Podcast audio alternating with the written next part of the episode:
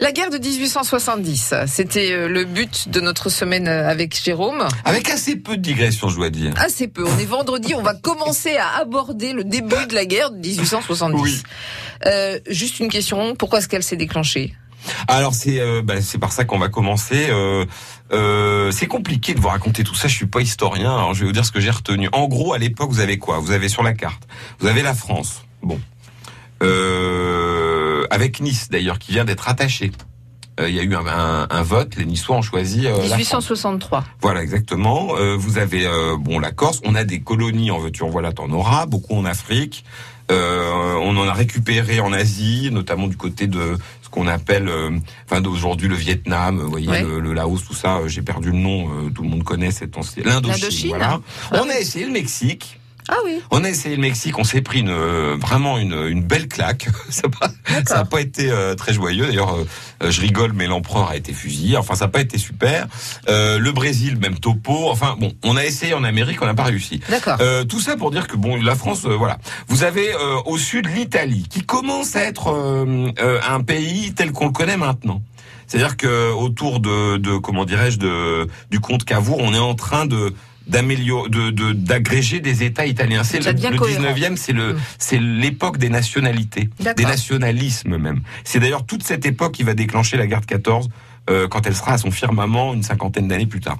Donc, euh, on commence à faire l'Italie, et d'ailleurs, ça se passe où? Le traité de fondation de l'Italie, ben, ça se passe chez nous. En 1859, de mémoire, on crée, euh, on, on- on fait un, un traité à Plombières, Plombières-les-Bains, c'est là, là où est née finalement euh, l'Italie. Le comte Cavour vient prendre les eaux. Euh, où Napoléon III vient les prendre aussi. Il aime bien, vous savez que les termes Napoléon, c'est les termes Napoléon III euh, à Plombières-les-Bains. Il y vient souvent, il adore cet endroit. D'ailleurs, euh, Joseph, euh, Eugénie, pardon, sa femme, fait souvent le crochet par Nancy.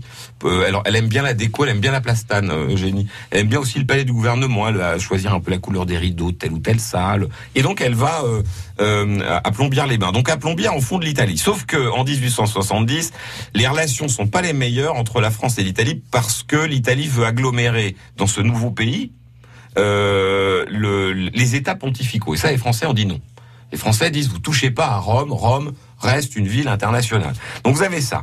Euh, vous avez l'Autriche, costaud, hein, l'Autriche, Hongrie. Euh, D'ailleurs, c'est l'Autriche-Hongrie à l'époque euh, parce que les Hongrois ont tellement rué dans les brancards que finalement on leur donne un petit peu de liberté. Mais c'est aussi une mosaïque de peuples. Et la tradition, c'est toujours que l'Autriche, elle est le chef de file des États de langue allemande catholique. Souvent, euh, d'ailleurs, euh, euh, Sissi, qui à l'époque est impératrice, elle est d'une famille cadette des, des rois de, de Bavière. vous voyez Mhm. Donc vous avez cette, cette partie-là. Et au-dessus, autour de la Prusse, vous avez euh, euh, euh, déjà une sorte de confédération d'États allemands. Et autour de quel pays? La Prusse. La Prusse, c'est un, un pays qui est assez jeune à l'époque. Il y a une, une grosse, on va dire, aller euh, euh, 200 ans, quoi. C'est-à-dire le moment où, euh, d'ailleurs, c'est un peu grâce à Louis XIV, l'électeur du Brandebourg. Le Brandebourg, c'est la province de Berlin Mhm. va devenir euh, roi de Prusse. On va ra- lui rabouter des petits bouts de territoire. Il devient roi de Prusse. Le plus connu des rois de Prusse à l'époque, c'est Frédéric II. C'est euh, le fameux roi soldat. Vous savez, celui qui a limite, euh, bah, qui a doublé le- la surface de son pays en croquant euh, une grande partie de l'empire autrichien. Je pense à la Silésie notamment, euh, euh, et puis une partie de la Pologne. C'est-à-dire quand on a partagé la Pologne au XVIIIe siècle et que le pays a disparu, la Prusse en a pris une partie. Ce pays-là, c'est le chef de file de ceux qui veulent une Allemagne unifiée. C'est lui qui va déclencher la guerre suite à ce qu'on appelle la dépêche d'Ems, et je vous raconte ça lundi. Bon, c'est gentil hein, de, de, de, de me Bah, faire- réviser toute Ah cette oui. partie que j'ai Moi, je la révise aussi, hein, parce que, alors d'ailleurs, soyez indulgents si vous connaissez bien l'époque, parce que je fais ce que je peux. Oui, mais c'est c'est gentil. Euh, non, c'est bien aussi, c'est intéressant. On se retrouve lundi. Merci, À Jérôme. lundi.